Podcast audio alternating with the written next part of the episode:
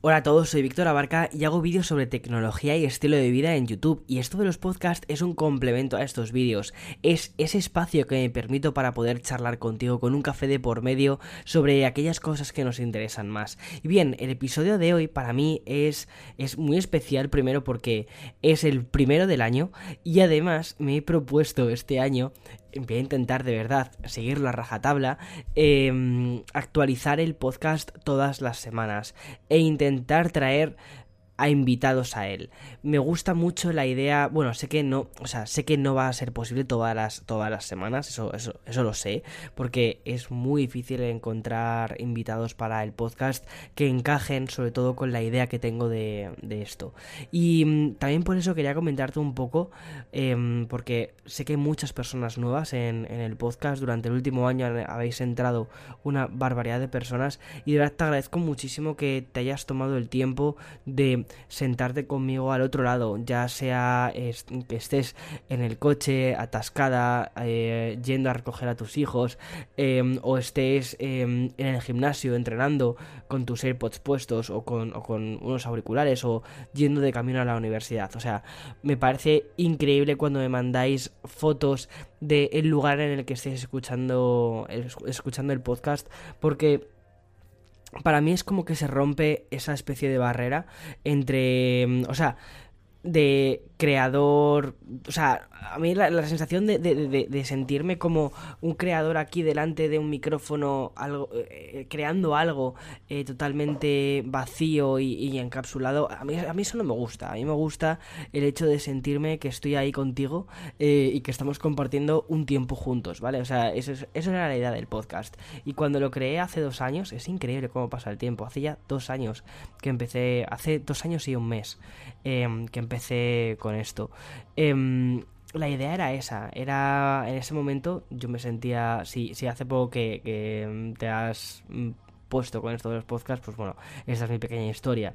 Eh, me sentía bastante solo, eh, sobre todo estaba justo me acaba de mudar a Texas, había venido pues con mi pareja y él pasaba muchísimo tiempo y pasa mucho tiempo trabajando y a mí hay una cosa que me encanta que es hablar y si llevas tiempo escuchándome pues sabes que, que me encanta hacer eso.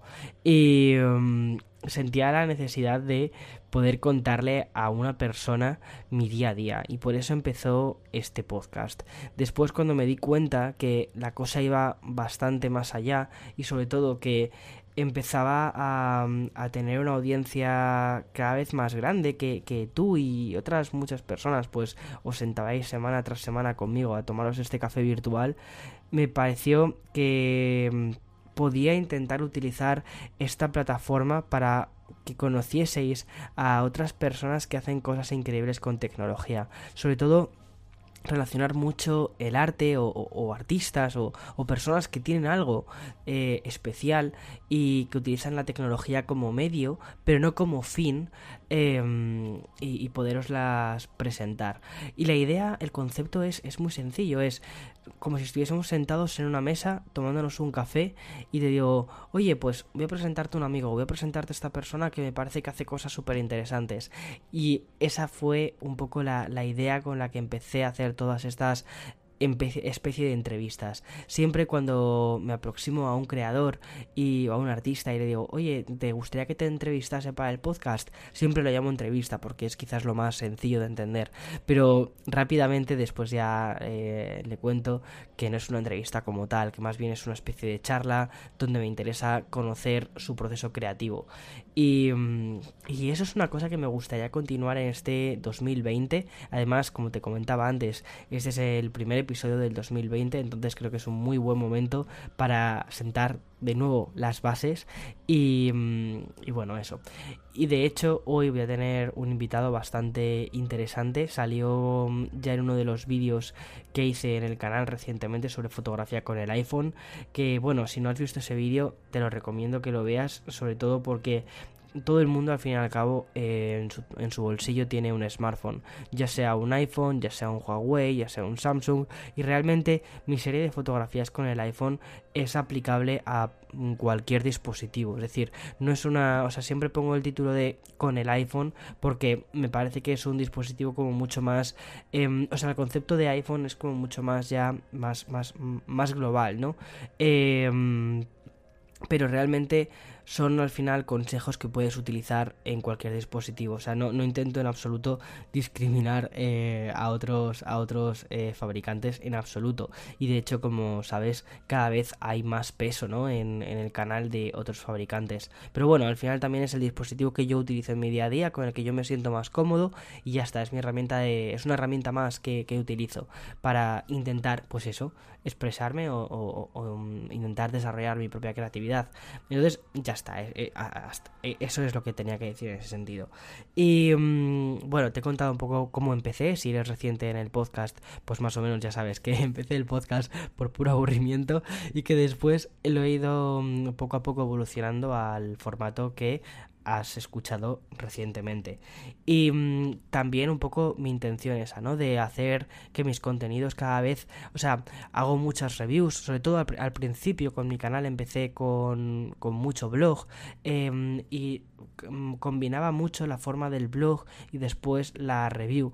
Pero después me di cuenta que primero el blog em, estaba dando demasiado de mí mismo y que también me consumía mucho eh, a mí como persona, como individuo, me consumía mucho y por eso también empecé a girar más hacia toda la parte de tecnología, pero mucho más analizado, más tipo laboratorio.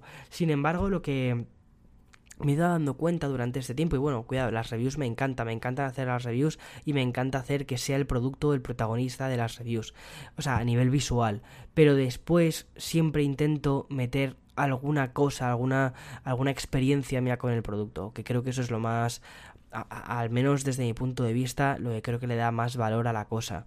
Porque reviews hay muchas y hay muy buenas reviews ahí fuera. Eh, puedes leer muchísimas reviews increíbles, pero la experiencia de cada persona, eso es lo que creo que hace único a un contenido. Y sobre todo porque al final creo que las personas nos fiamos de personas y de las experiencias que tenemos otras personas utilizando los productos.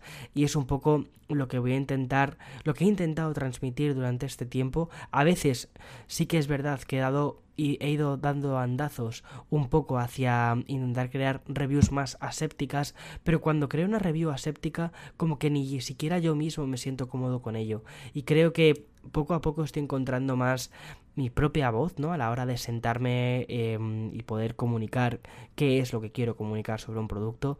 Y mm, voy a intentar desarrollar esa faceta mm, eh, durante este 2020 de comunicar más desde mi propia experiencia. Que bueno, creo que lo he hecho bastante, pero voy a intentar evolucionarlo más y sobre todo voy a intentar no dejarme eh, influir ¿no? Por, por muchas veces esos comentarios de tienes que ser más objetivo. Sinceramente creo que mi trabajo no es ser objetivo, sino em, ser coherente, coherente conmigo mismo, ¿vale? Eh, con, mis, con mis creencias, pero la objetividad creo que a mí nunca me ha llevado a ningún sitio y, mm, y la objetividad como tal no existe, lo que existen son las, las experiencias personales y el momento en el que hablas de la experiencia de uso de un producto, eso ya no es objetivo. Entonces, eh, creo que debería de intentar dejar de buscar el hecho, o sea, debería de importarme cada vez menos el ¿no eres objetivo? Pues pues efectivamente, no no no soy objetivo, porque soy humano. Y como ser humano em, pues vivo las cosas de un modo. Y creo que eso es algo que tengo que explorar más en este 2020 y el podcast que es a donde iba creo que es uno de los mejores espacios para poder hacer eso. Y bien en el episodio de hoy como paso intermedio entre cómo una persona eh, que, crea arte ¿no? a través de la fotografía ha encontrado a través del dispositivo móvil una herramienta para desarrollar su arte, su creatividad. Y mm, voces así son las que quiero dar paso a, en, este podcast y creo que es lo más interesante. Y, mm, pero bueno, esto, después de esta pequeña pausa que tengo aquí del sponsor. Tengo conmigo al otro lado del micrófono a Rodrigo Rivas, que pude conocerle cuando fui en este último viaje que hice a Madrid, que además grabamos un vídeo juntos sobre tips para hacer mejores fotos con el iPhone, y me apetecía traerle a un episodio de este, de este podcast, de hecho es el primer episodio del año, para que pudiese contar justo de lo que va un poco este podcast, es decir, de aquellas líneas que se quedan al margen de, de los vídeos. Y durante este pequeño photowalk que hicimos, estuvimos charlando sobre un montón de cosas de fotografía que no tienen un sitio para, para el vídeo, pero que me parecía muy interesante que pudiéramos poder transmitírtelas también a ti a través de este podcast. Así que, Rodrigo, antes de nada, mil gracias de verdad por buscar este huequito para, para que podamos charlar. Nada, hombre, gracias a ti, Víctor. Sabes que yo siempre estoy dispuesto a lo que sea. Sí, la verdad es que mm, siempre me has dado como muchísimas facilidades a la hora de que creemos contenido juntos, tanto cuando em, fuimos a hacer el vídeo en Madrid como ahora con el podcast. O sea, un gusto, la verdad, trabajar contigo así muchas gracias. Ya sabes que el gusto es mío. Pues para poner un poquito en contexto a la gente, para que sepan dónde te conocí, porque creo que además es, bastante curioso la forma en la que te conocí. Me acuerdo que fue a través de un tuit tuyo, em, esto fue hace más o menos, yo que sé, eh, tres, cuatro meses aproximadamente. O sea, primero te conocí mm. en digital y después de ahí pasamos a desvirtualizarnos en la vida real, que yo creo que es un poco como, como todo el mundo debería conocerse en la vida real. Es decir, cuando tienes, o sea, tus amigos que tienen una arroba delante no son tus amigos de verdad, o sea, hasta que no los conoces en persona y puedes quitarles la roba. Em, pero pude conocerte en Twitter, que para eso está muy bien esta red social, con un tuit en el que compartías tu frustración sobre una marca a la hora de cederte un dispositivo. Y mm, no era tanto, me acuerdo, o sea, me llamó muchísimo la atención ese tuit porque no te estabas quejando de esta marca no me deja este dispositivo, sino la respuesta que habías recibido, que eso era lo más interesante y donde ahí digamos que me sentí más, más cercano a, esa queja que, que, tenías, a esa frustración que tenías, que era porque no te consideraba lo suficientemente relevante. No eras un influencer al que poderle prestar un terminal para poder probarlo y hacer fotografías que después añadirían en, tu libro o en tus clases o en, o, en otros contenidos que hagas. Eso me pareció muy interesante y fue ahí cuando mm. decidí escribirte. Sí, sí, sí. La verdad es que ahora que lo cuentas, o sea, el caso es que, ya bueno, ya sabes, que la gente a lo mejor que no que está al otro lado, a lo mejor muchas veces no, no entiende de qué va esto, porque mucha gente siempre piensa que, las marcas pues que nos pagan por hablar de ellas y todo este tipo de cosas y al final la realidad es bastante la realidad supera o sea se dice muchas veces que lo de la, la realidad supera muchas veces la ficción no y este es uno de esos ejemplos claros eh, con lo que has comentado, sí, sí. La verdad es que fue un poco, un poco surrealista por mi parte. Sí, pero bueno, lo importante, ¿se ha conseguido solucionar? Sí, sí, sí. Eh, de hecho, contactaron conmigo y muy amables, pero al final supuestamente hubo un pequeño malentendido y tal, pero bueno. Genial. no hay problema, no hay problema. Genial. Yo creo que a veces eh, algunas marcas eh, les cuesta, ya no solo a algunas marcas, sino algunas marcas que funcionan con agencias muchas veces, van muy em, metidas en el día a día y les cuesta muchísimo entender un poco el trabajo diferente que hacen algunos profesionales, como por ejemplo es tu caso, em, y y, por, eso ese tipo de, respuestas. Vamos, o sea, no es que intente justificarlo, pero intento como ponerme en el lugar de, de ellos porque o sea, yo también durante bastante tiempo he trabajado al otro lado, he trabajado en agencia y a veces como que no te da tiempo a pensar realmente, ¿no? A pararte, a, pararte, pensar y, y, bueno, pues eso. Pero me alegro muchísimo que se haya que se haya conseguido solucionar. Bien, para los que no conozcáis o si tú estás ahora eh, al otro lado del, del micrófono o de los auriculares, mejor dicho, escuchando esta conversación y no consigues todavía ubicar a Rodrigo, Rodrigo, bueno, primero, si esto es, si esto es lo que te ocurre, mal, porque eso significa que no has visto el vídeo de YouTube. Em, y, si, y si no, bueno, pues hacemos una breve recapitulación. Rodrigo es un profesional de la fotografía, se dedica a ello, además también se dedica a dar clases sobre fotografía y ha publicado recientemente un libro que se titula Fotografía con móviles, que aquí no, o sea, en este, en este episodio no vamos a hablar tanto en profundidad del libro, no es ese el objetivo, sino que me interesa más todas aquellas cosas que estuvimos charlando nosotros em, durante nuestro photowalk. Pero bueno, más o menos para, para que le tengas ubicado ahí, ¿vale? Es decir, es un crack, es un crack de la fotografía y además utiliza el dispositivo móvil como una herramienta más. Es decir, no sustituye, no, no reemplaza, eh, sino que está dentro de su flujo de trabajo. Y creo que esa forma de ver el teléfono móvil como una herramienta más, como una cámara más, es lo que, mm, bueno, pues aporta bastante valor a su trabajo. Pues, pues sí, la verdad es que llevas toda la razón, Víctor. Es, es, una de las cosas que por las que llevo años luchando, ¿no? Eh, y, y, aunque en el, a ver, el, el vídeo que estuvimos en el que estuvimos grabando, la verdad es que era un vídeo bastante más, pues eso, intentar eh, enseñar un poquito más docente y demás, pero, pero sí que sí que es verdad que muchísimas, muchísima conversación que tuvimos que, que no es tanto dar, dar ese, ese punto docente, sino es un poco más esa visión, ¿no? Eso, todo eso que he vivido que, que, te ha parecido muy interesante y que de hecho te quedaste bastante sorprendido en algunas situaciones. Claro, eh... y es, es, lo que me gustaría que, de lo que hablásemos aquí, porque tienes una trayectoria profesional muy curiosa, es decir, ¿cuándo empiezas, cuándo coges tu móvil para empezar a hacer fotos? O sea...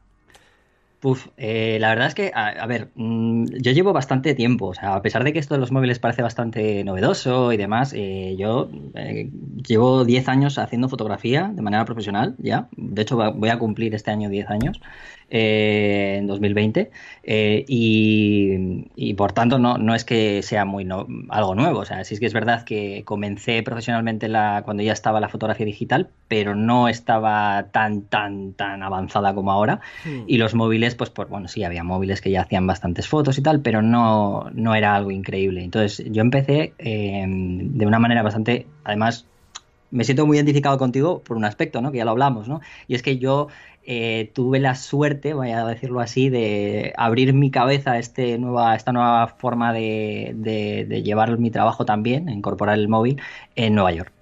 ¿No? Mm, eh, sí. Yo estuve dos años, estuve dos años viviendo allí, como dos años y pico, como te conté, y, y ahí fue donde, bueno, pues eh, mi cabeza un poco eh, pues, se abrió, ¿no? Se Digamos, expandió, sí. Exactamente, Mm. sí, sí, sí. O sea, que llevo bastante tiempo y hace mucho. O sea, y estamos hablando de esto, podrá ser prácticamente el 2012, finales, sí, más o menos 2000, Ujú. 2012. 2012, vamos a poner dos, sí, creo que era, dos, sí, 2012, exacto. Es. ¿Y en qué sentido, Rodrigo, se expandió tu cabeza cuando fuiste a Nueva York? Y, o sea, ¿cómo, cómo relacionas ese viaje de Nueva York con, con la fotografía y tu despertar fotográfico? Bueno, a ver, eh, sí que es verdad que yo llevaba ya, ya siendo ayudante y bueno, había, bueno, hacía mis trabajos eh, como freelance, pero bueno, de, de- digamos de, de una manera muy, muy poco, no, no muy, muy profesional, sino, hombre, era profesional, pero bueno, tenía este Bueno, ese estabas, comienzo. empe- ¿no? estabas empezando, Estaba empezando, ¿no? como todo el así. mundo, sí. Como todo el mundo. Exacto. Y, y claro, me fui, eh, sobre todo porque acabé un máster eh, de fotografía eh, en la escuela EFRI, donde soy ahora profesor, uno de los profesores. Y bueno, eh, un profesor eh, le vino a la cabeza soltarnos que él se había ido cuando acabó de estudiar tres meses a, a Nueva York porque Ujú. resulta que uno de sus ídolos, que es Helmut Newton, eh, pues le, le- le- le- bueno, le encantaba. Entonces se fue a intentar ver a Helmut Newton. ¿no? Si no lo conoce alguien, es un gran fotógrafo, un retratista muy importante Ujú. de la historia de la fotografía, eh, y se fue. Entonces eh, dijo que era una manera de, de ver todo aquello que había estudiado y de intentar pues eh, coger inspiración, respirar un nuevo aire, una nueva forma artística, o bueno, llamémoslo así, ¿no? Y eh, no sé, me vino a la cabeza, yo había estado en Nueva York eh, con 18 años con mi familia y no sé, me vino a la cabeza, me gustaba bastante eh, cierto un poco la cultura norteamericana, a pesar de que tiene, tú que vives allí sabes muy bien que tiene, bueno, pues tiene sus cosillas, pero hay otras que están muy bien. Y dije, bueno, pues eh, me tengo que ir porque llevo un año aquí, me está, está, que me está la información que me está sobresaliendo por todos los lados y no sé por dónde sacarla. Entonces me fui tres meses a Estados Unidos. Hiciste muy Y- bien, porque además justo 2012, para la gente que quizás es, es de fuera, eh, en España estábamos sufriendo una depresión muy grande eh, a nivel laboral. O sea, yo recuerdo que más o menos un poquito más tarde fue cuando yo también salía al mercado laboral y encontrar trabajo era muy difícil y los trabajos creativos eran aún más complicados. Entonces creo que hiciste muy bien en viajar fuera al extranjero y decir, oye, voy a expandir mis, horizontes ¿no? con este viaje. Sí, exacto. Y ahí, bueno, pues eh, la idea fue ver qué conseguía. No tenía ninguna idea realmente, más que intentar, pues, buscar mi, mi, lugar en la fotografía, ver qué me empezaba a llamar realmente la atención para empezar a buscar un poco más mi camino de manera más clara. Eh, y bueno, en uno de estos con viajes, como yo digo, mm, diarios para ir conociendo la ciudad, eh, me empecé a dejar la cámara. Yo, tenía una cámara full frame en ese momento, una 5 de Mar 2. Wow. Eh, que era muy pesada, la verdad, pero por aquel entonces, bueno. Y también mm. es lo que había, o sea, es verdad que. Y eh, claro, era tan pesada que en algún momento decías, joder, llevar ocho horas caminando por la ciudad, eh, pues era bastante pesado llevar todo eso. Y un día me la, me, la, me, la, dejé, o sea, al principio yo creo que fue sin querer y ya al final pues empecé a dejármela y empecé a hacer fotos. Empecé a hacer fotos, tenía un, un iPhone 4 por aquel momento, aunque había hecho fotos en España con un 3S pero no de manera tampoco súper, ¿sabes? De manera seria. Y con el iPhone 4 empecé a hacer fotos de calle. Al, principio, pues era un poco, pues eso, bastante. No me encontraba a gusto con los resultados, pero claro, eh, insistí. Insistí día tras día hasta que encontré un poco, digamos, mi camino, ¿no? O una, un nexo de unión entre todas esas fotos. Y vi que aquello, pues tenía futuro porque además el tener estar en esa ciudad eh, también me ayudó a, descubrir que no era algo tan raro lo que estaba haciendo, entre comillas, ¿no? Que, había gente que estaba haciendo algo parecido también por allí. Sí, bueno, en Nueva York es que todo el mundo está haciendo algo parecido a lo que tú estás haciendo, siempre. Exacto. Siempre. Es una ciudad tan, tan, tan, tan rara que cuando piensas que estás haciendo algo raro, realmente ya hay una persona que probablemente ha, ha conseguido el máster en esa rareza. Pero bueno, eh, me parece muy interesante que comentes que empezaste con el iPhone 4 porque desde entonces hasta, hasta ahora, que estamos en, un punto a nivel tecnológico de cómo las cámaras de los teléfonos móviles, eh, yo creo que eh, se han vuelto en muchos casos el argumento de venta del propio dispositivo y no tanto en el teléfono. O sea, yo creo que hablamos ya más de móviles y no de teléfono móvil. Eh, ¿Cómo has visto esta evolución a nivel tecnológico, ¿vale? De las posibilidades que podías, de las cosas que podías hacer con la cámara del 4 a lo que puedes hacer ahora em, durante todo este tiempo. Bueno, quiero decir que el móvil ha sido tan importante en estos años, no solamente ya en el cambio tecnológico, sino que ese cambio tecnológico, em, que en cuanto a calidad, que al principio, bueno, pues era poco, pero se ha producido debido a que es un, ha cambiado todo. Ha sido un cambio social, eh, ha cambiado prácticamente, podemos decir, hasta partes del, del, lenguaje audiovisual y todo. O sea, el propio móvil, eh, no hay que ver, no hay más que ver Instagram, por ejemplo, o Snapchat, este tipo de. que han, han, cambiado totalmente la forma de comunicar o el lenguaje audiovisual.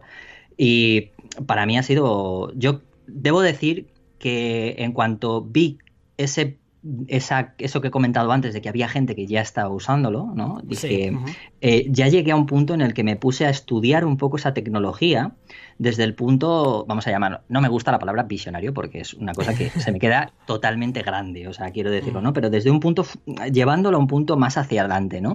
Porque al final los artistas muchas veces, eh, eh, aunque está todo inventado, se suele decir, pero siempre tenemos que buscar ese, esa parte para diferenciarnos. Entonces vi que esa parte eh, tenía deficiencias técnicas en ese momento, pero que era una posibilidad de demanda eh, que podría tener un futuro muy alta por todo esto que estamos comentando, sobre todo por un cambio social que, iba que se iba a producir y se estaba produciendo por algo que no solo era la cámara, sino era todo lo que llevaba en sí. Por ejemplo, todo lo que tenía, lo que tiene que ver con las redes sociales. ¿no?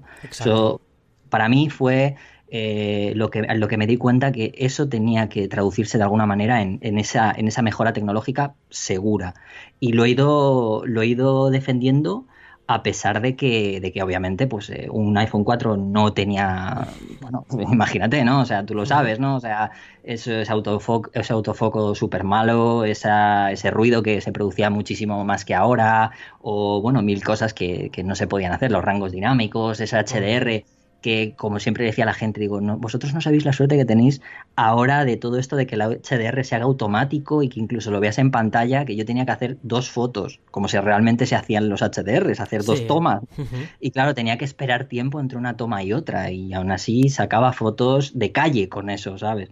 Eh, y las he expuesto, las he llegado a exponer y todo, o sea, y hacer impresiones de ese 50 por 60. Wow, después vamos a hablar justo de eso. Sí, eh, entonces, bueno, eso, lo he vivido de una manera, perdona que te que acabe eh, diciéndote eso, que lo he vivido sobre todo teniendo fe en una, en una tecnología que sabía que tenía que evolucionar, pero ojo, no por tener fe de algo sin más, sino por darme cuenta y, estudiar el entorno, el cambio social y lo que produce la tecnología en las personas. Eso es muy importante. Sí, totalmente. Y además, eh, es lo que te iba a decir, que viene muy relacionado con, otra cosa que, que, quería preguntarte sobre cómo has visto también esta evolución, o sea, prácticamente ya casi lo has respondido, es decir, em, ese cambio tecnológico también ha sido un cambio social y en cierta medida también ha venido em, muy desarrollado o impulsado, mejor dicho, por aplicaciones como Instagram o TikTok o eh, Vine en su momento, todas estas. Em, sí que has visto una especie de mm, no sé, como digamos si, si fuese una estadística como que se solapan, ¿no? Los hitos. Mm, entre el lanzamiento de Instagram. Sí, exacto.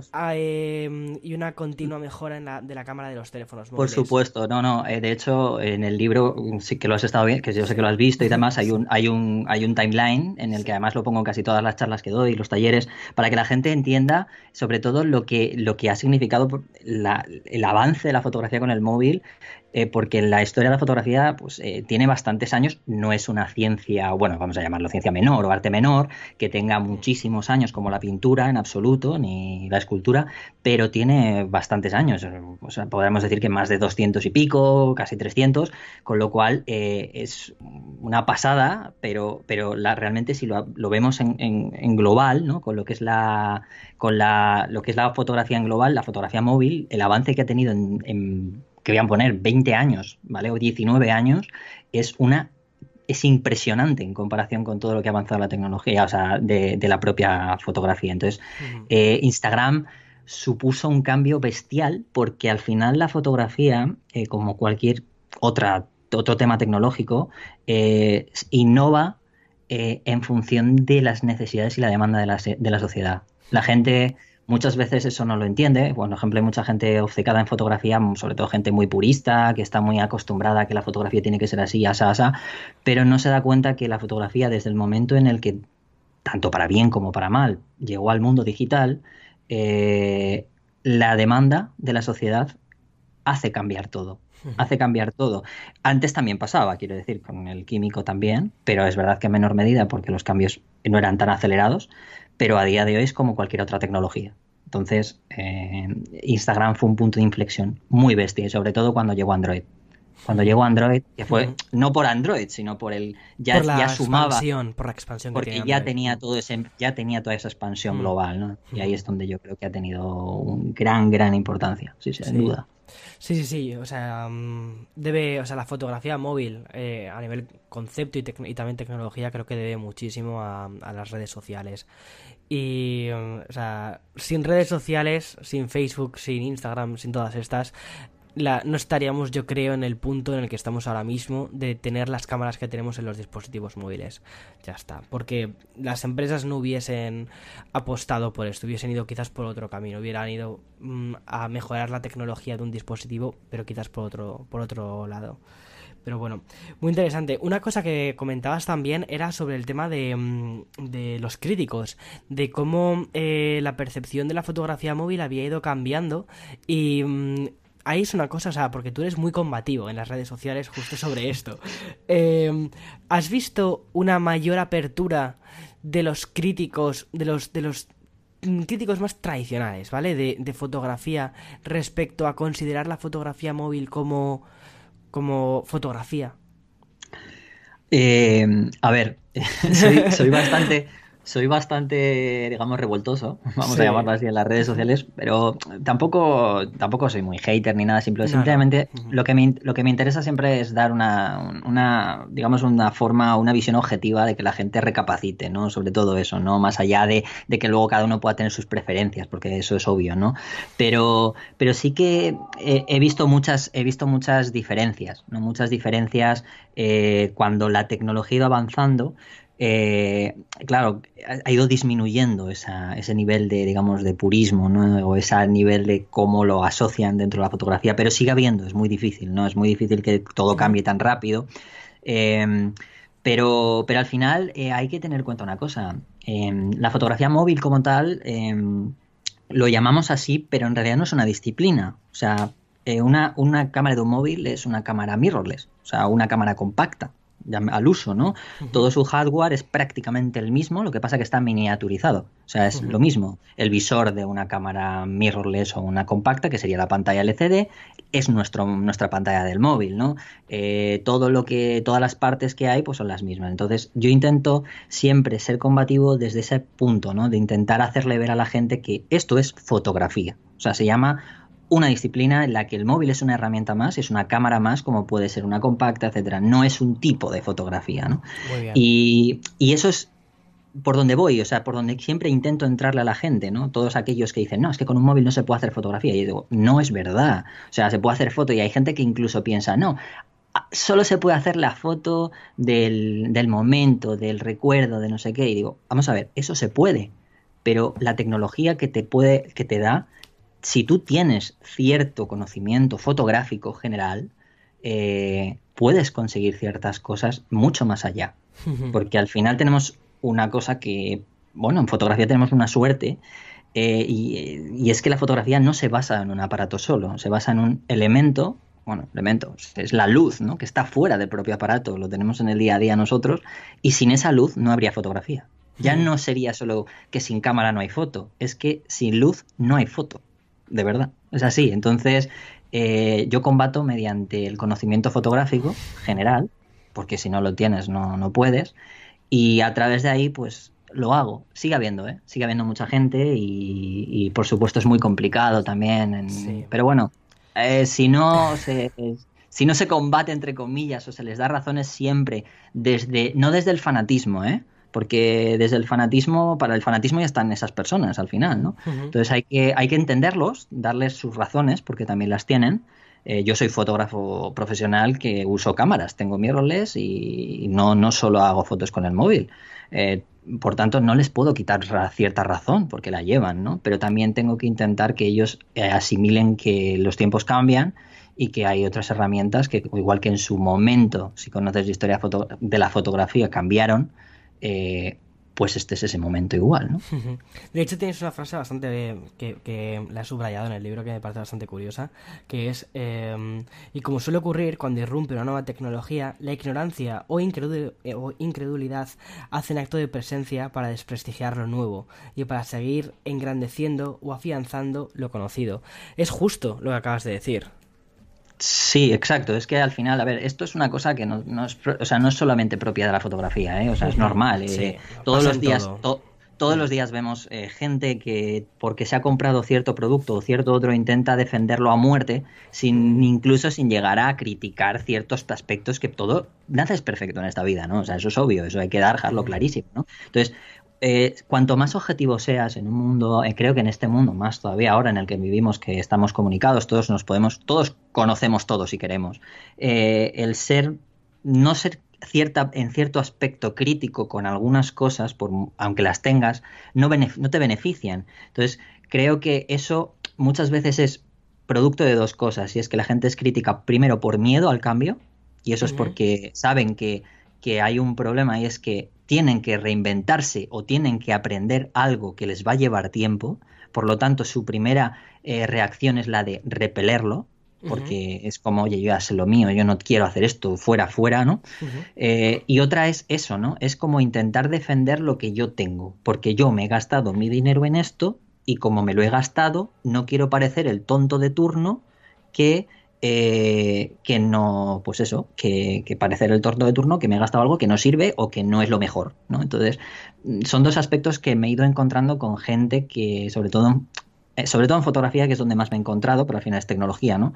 Eh, y en donde más he visto todo esto, ¿no? Desde miedos infundados hasta gente muy em, que no, no es capaz de abrir la mente por temas así y gente que se ha gastado un dineral y tiene que justificarlo, ¿no? Entonces... Sí, totalmente.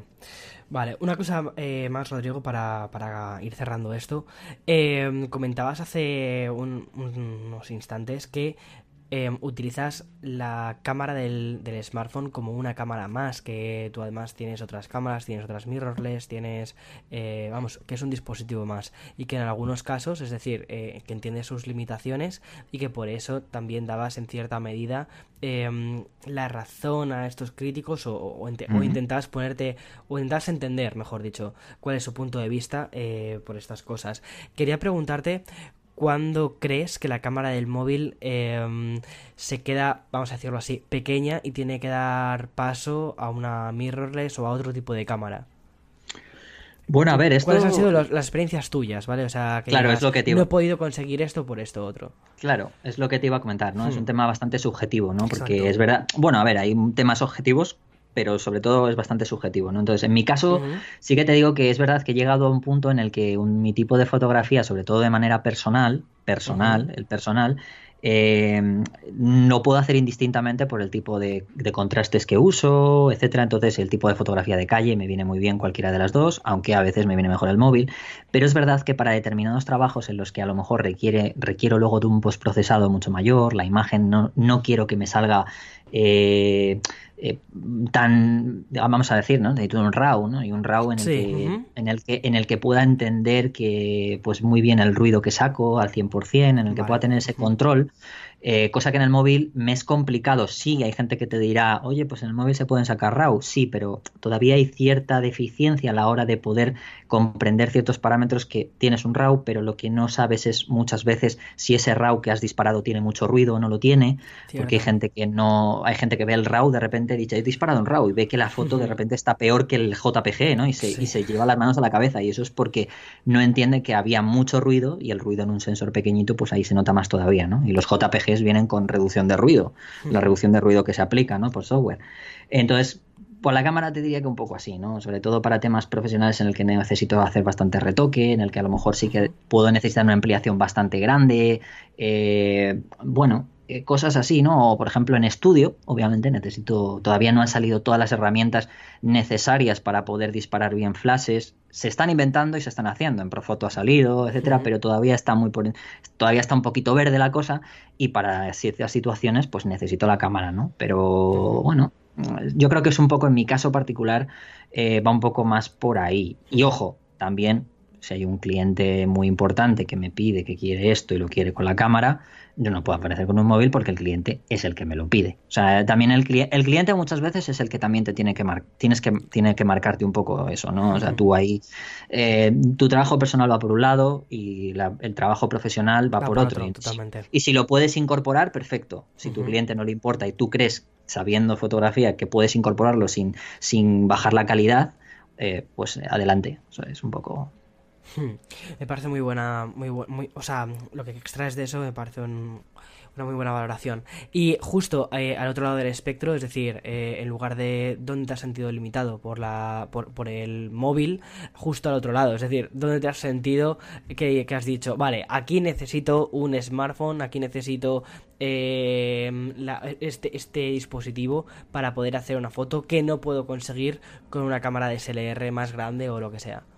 Sobre todo es un tema, aquí entra un tema fotográficamente que muy poca gente a día de hoy eh, lo entiende. Y cuando digo lo entiende es porque mucha gente está, al llegar la fotografía digital ha, ha, llegado la tecnología a todo el mundo y no todo el mundo tiene una, digamos, eh, una capacidad o aprendizaje artístico fotográfico en el que también influyen otros aspectos más allá del técnico, ¿no? Eh, ¿Cuál es? Pues todo, todo aparato, da igual cual sea, pero eso es así, imprime una reacción en tu entorno. Eso significa que si yo tengo un móvil o tengo una cámara, la reacción que puede imprimir en lo que tengo alrededor va a ser totalmente distinta. ¿Por qué? Por lo que hemos hablado antes, ¿no? El cambio social es súper importante. Es muy importante conocer eh, pues a lo que me enfrento cuando tengo, ¿no? No es lo mismo ir de turismo a una zona en la que voy a encontrarme con mucha gente y que sé que voy a ver un montón de gente con cámaras y a lo mejor esa, las personas que pasen por el medio pues no les resulta tan raro, ¿no? porque sé que es un sitio turístico y hay muchos turistas con cámaras. Pero si de repente empieza a irse toda la gente y empiezo a quedarme yo solo eh, en ese lugar, cuando pase alguien y vea que yo estoy haciendo una foto, em, puede empezar a, tener esa sensación de, oye, este tío me está haciendo una foto a mí porque estoy yo solo. Estoy yo solo. Y yo, y claro, la gente ya no es como antes. Si tú conoces la historia de la fotografía, que por eso mucha gente le digo, hace falta conocerlo, ¿no? Para saber sobre todo el pasado, para conocer cómo va el futuro, ¿no? Y cómo va el presente. Y es que antes no había ese problema, porque no había esa masificación, tus fotos eran negativos o eran, se quedaban en tu tarjeta de memoria, pero era muy difícil compartirlas, eh, no estaban por... No era como, venga, ya, a tomar por saco en cualquier sitio, ¿no? sí. Y ahora la gente ya sabe que eso es así, ¿no? Sabe que esa foto puede ir a puede aparecer en, la otra parte del mundo, en, la otra parte del mundo y lo sabe todo el mundo. Entonces eso ya crea una pequeña, digamos, no sé, como algo raro ahí. Desconfianza, sí, exacto, esa desconfianza en la gente, ¿no? Entonces, es muy, muy importante esa habilidad, digamos, ese, esa, esa, psicología de cómo pueden sentirse las personas, y el móvil es una cosa importantísima para eso, porque sabes que todo el mundo lleva un móvil, eh, no, no se la gente no se siente tan invadida, ya no solo para hacer foto de calle, sino para otras muchas cosas, ¿no? Eh, y, pero principalmente, por ejemplo, para las fotos más en la calle o más eh, turísticas, etcétera, etcétera, sobre todo eso, ¿no? Y eso es una de las cosas por las que las cámaras me limitan a día de hoy, porque las cámaras son muy grandes, solo sirven para hacer fotos y las redes sociales para, bueno, pues eh, acaban por dar ese pequeño golpe de gracia ¿no? a esa situación. Sí, no la puedes compartir instantáneamente, no, no es tanto eh, el momento, el, el, vivir el momento, haces una foto, mm, la editas un poquito y la subes rápidamente a una red social y, y, ya está ahí compartida, ya está en el mundo, la tienes ahí.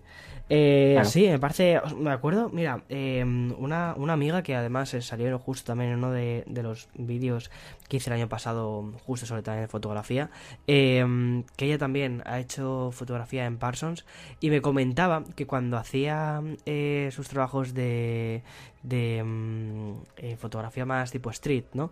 Que lo que hacía muchas veces con el teléfono era eh, enfocaba como a una... O sea, si quería hacer una foto, por ejemplo, a una persona, ¿vale? Hacía la foto a la persona y luego movía un poquito el teléfono como si fuese, como si estuviese haciendo la foto justo detrás de esa persona, ¿sabes?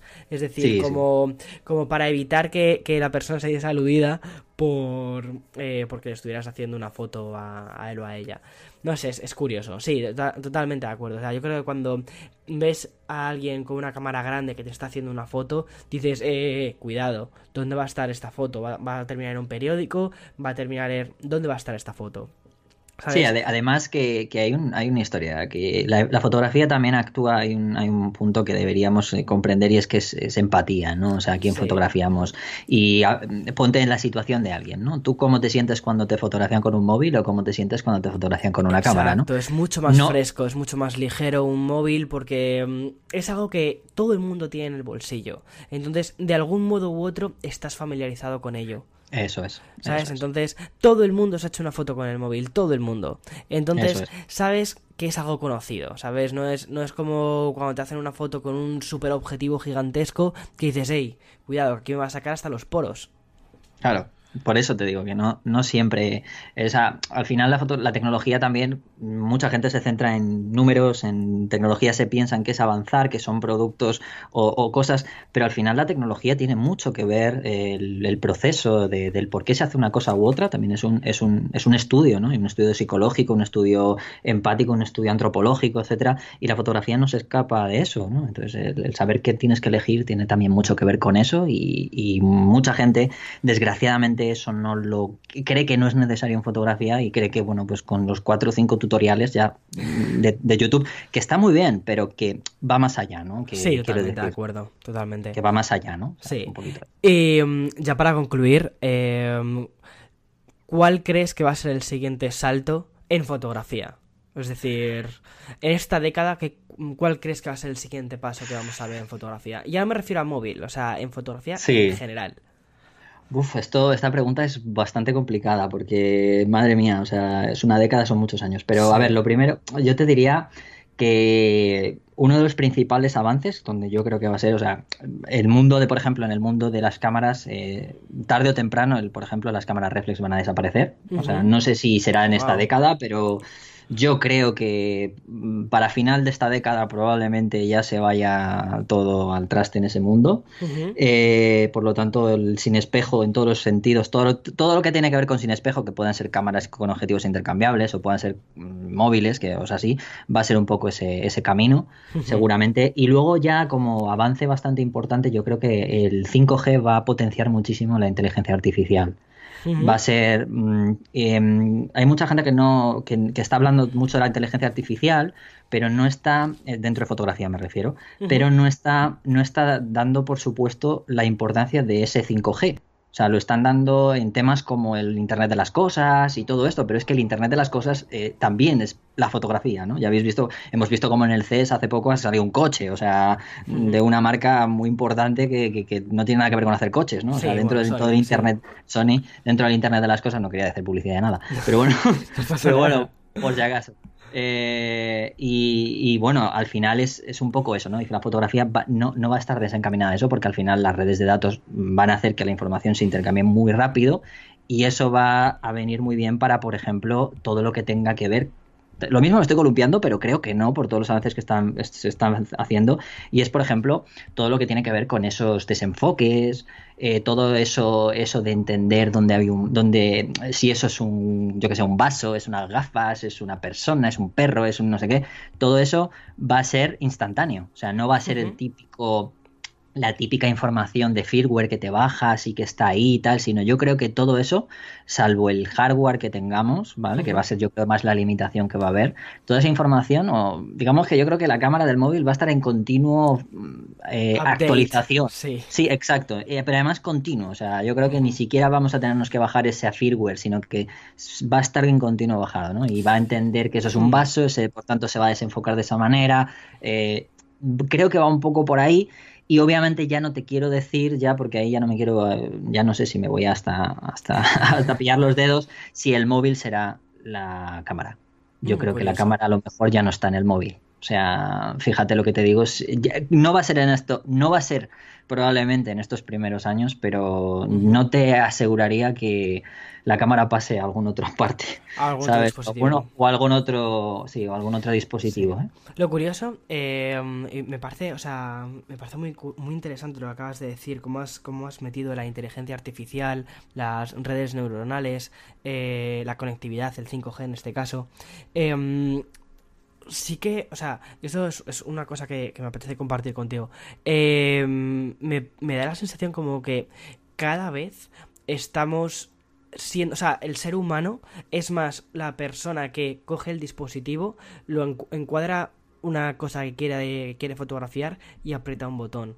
Pero que el resto de cosas, el resto de lo que antes se consideraría entre comillas, la magia de la fotografía, ¿no? El hacer varias fotos, sobreexponerlas, eh, no sé, o sea, trabajarlas, ¿vale? Que eso está siendo completamente relegado a una, a una IA.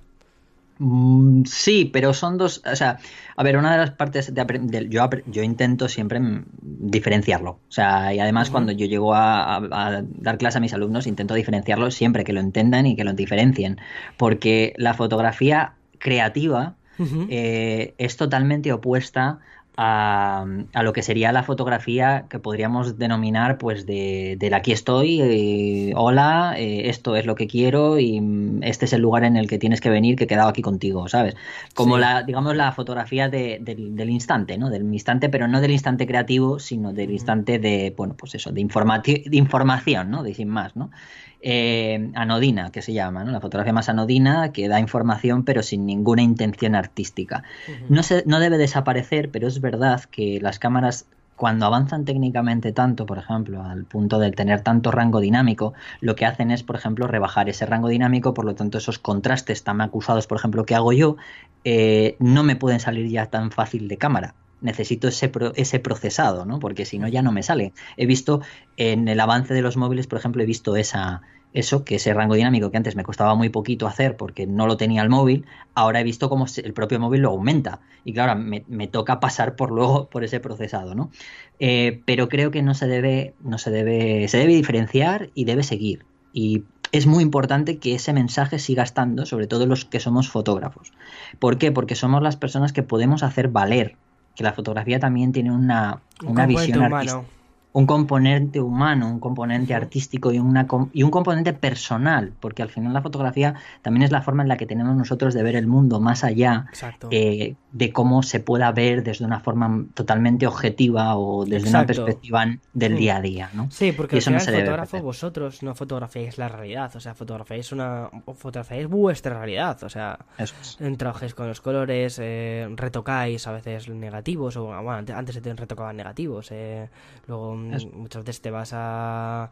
Mira, yo me acuerdo de cuando di un curso de fotografía en la universidad, de una fotógrafa súper famosa y tal, que ella fotografiaba siempre en digital y luego lo que hacía era le pasaba unas, unas capas de... o unos filtros en ese momento de mm, cómo se vería, o sea, de, grano y de ruido, de cómo se vería esa fotografía si hubiese sido hecha con una cámara eh, analógica. O sea, no sé, eso me pareció decir, wow. Y esa, ese, ese mm, procesado se hacía en digital. O sea, me pareció muy, muy, muy, muy curioso, muy curioso. Eh, no sé. Pero bueno. En fin, Rodrigo. Creo, creo antes de despedir, que era lo que te decía, eh, que todas las personas que nos dediquemos a la fotografía o, incluso al mundo audiovisual, porque al final grabar vídeo también, cuando lo hagamos desde una perspectiva eh, artística, somos responsables de seguir difundiendo ese mensaje. En vez de, creo que más que mandar un mensaje de odio, de esto de, ah, esta gente no, porque no sé qué, creo que esa gente es normal, son gente normal que no tienen esa formación. Creo que nuestra labor está en difundirlo, en hacer ver a la gente que eso es importante y que tiene realmente su mensaje, ¿vale? Más allá del otro. Entonces, más allá de un mensaje de odio, siempre he dicho que es muy importante hacerles ver a las personas, nosotros, las personas que sabemos de esto, que bueno, pues que enseñarles, ¿no? Enseñarle que eso es importante y que está más allá de ese mensaje de odio, simplemente por lo que hablábamos, ¿no? De, sentirte dañado, ¿no? Por esa, esa situación actual. Totalmente. Y también yo creo que es bonito que se esté democratizando tantísimo lo que es la, fotografía en este sentido y que al final una persona que está empezando, que tampoco tiene tantos conocimientos sobre HDR o sobre conocimientos técnicos de fotografía, pero que tiene una, tiene una historia de contar o tiene un gusto personal, eh, le apetece hacer una foto y que salga bien, que salga bonita. No sé, eso me parece que también tiene mucho, mucho mérito. En fin, Exacto. yo creo que incluso ahora mismo, aunque estamos viendo que hay muchas fotos que se están procesando por IAS y mm, cosas, sobre todo cuando hablamos de teléfonos, de dispositivos móviles, ¿no? Eh, aún así, sí que hay una diferencia y lo notas muchísimo. Hay una diferencia muy grande entre una persona que intenta transmitir algo más allá de, o sea, de hacer una fotografía o tirar la fotografía, ¿sabes? Eh, totalmente. Hay algo diferente ahí. Entonces creo que sí que va a ser un poco esa, esa diferenciación. Y luego si le metes ya la parte más técnica, como tú dices, la parte más artística, humana, perfecto. Eso es, eso es un plus.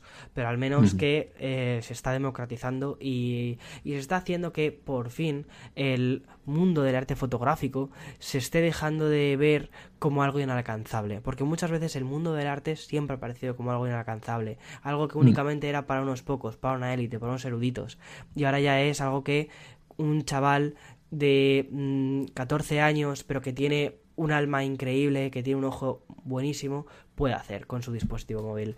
Y eso a mí me parece chapó. En fin, Rodrigo. A, ti y a todos. Sí. Debería, por lo menos debería. Eso espero, eso espero. En fin, Rodrigo, mil trillones de gracias por haber compartido este, este rato con, conmigo y con la otra persona que se esté tomando ahí eh, un café con nosotros.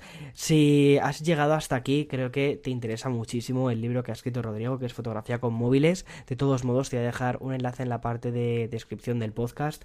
Y mm, em, en este libro, sobre todo, más allá de todo lo que estaba comentando ahora Rodrigo, también da un montón de eh, tips técnicos y lo bueno, o sea, yo, me lo estoy leyendo todavía, todavía no me lo he terminado, eh, me está gustando porque lo has hecho muy atemporal, es decir, te soy muy sincero, me esperaba encontrarme algo mucho más em, perecedero. ¿sabes? Es decir, eh, como es fotografía con móviles, va a ser algo mucho más precedero. Pero realmente lo que estás haciendo es el móvil es una excusa para eh, hacer fotografías. Y entonces estás dando muchas bases de fotografía más tradicional, pero aplicadas a las herramientas que tenemos ahora mismo en nuestros bolsillos. Y eso es lo que me está gustando más de tu libro.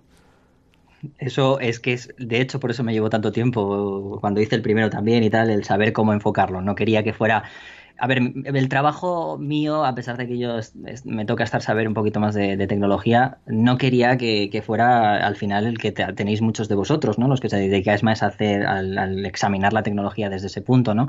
Entonces, mi labor no era esa, mi labor es, la, es más, más fotográfica. Entonces, era coger un poquito de esa zona, de esa parte que tenéis vosotros los que os dedicáis más a las reviews tecnológicas, o analizarlo y llevarlo al campo que no es, vamos, que no es perecedero, ¿no? Es más, bueno, más atemporal lo que dices tú. Y, eso es una eso que te ha pasado a ti. Quiero que sepas que no eres la única, ni la primera ni la última persona que le ha pasado. O sea, que lo sepas. Pues me parece genial. O sea, eso es, eso es que entonces que has hecho el trabajo que querías hacer. O sea, que eso es maravilloso. Muy bien, pues muchísimas gracias, Víctor. Gracias a ti, Rodrigo. Un abrazo grande. Me ha parecido muy fascinante la entrevista con Rodrigo, sobre todo porque, em, bueno, primero porque sabe una barbaridad de fotografía, sabe muchísimo de lo que habla y además tienes la sensación de que lo que sabe lo transmite y lo transmite muy bien. O sea, no sé, me, ha gustado un montón. Después em, estuve hablando con él fuera de micro, justo un poquito sobre, sobre todo esto, desarrollando algunas, un poquito más todo, bueno, pues... Eh, justo lo que comentaba al final, ¿no? De mm, cómo eh, había entrado en su libro pensando que iba mm, a leer una cosa y al final me he encontrado con un texto muchísimo más atemporal, que donde eh, fotografía para móviles eh, o con móviles ya no es tanto con móviles sino que es fotografía y cómo se intenta mm, o cómo él intenta igualar este tipo de dispositivos al resto de dispositivos y convertirlo en eso, en fotografía, punto, sin tener tanto en cuenta el, dispositivo desde el que se está haciendo. No sé, a mí eso me, parece muy curioso. Y es que al fin y al cabo la tecnología como tal, o sea, la tecnología siempre ha estado ahí, es decir, el, el pincel y el lienzo quizás hace pues eso, muchísimos años también se consideraban herramientas tecnológicas y cómo al final la tecnología ha ido evolucionando hacia, hacia donde estamos ahora, pero no deja de ser eso, ¿sabes? Em, por eso creo que es importante entender no la tecnología como un fin, sino como un medio, un medio para conseguir, para desarrollar, para crear cosas. Y no sé, eso, eso es lo que realmente me emociona.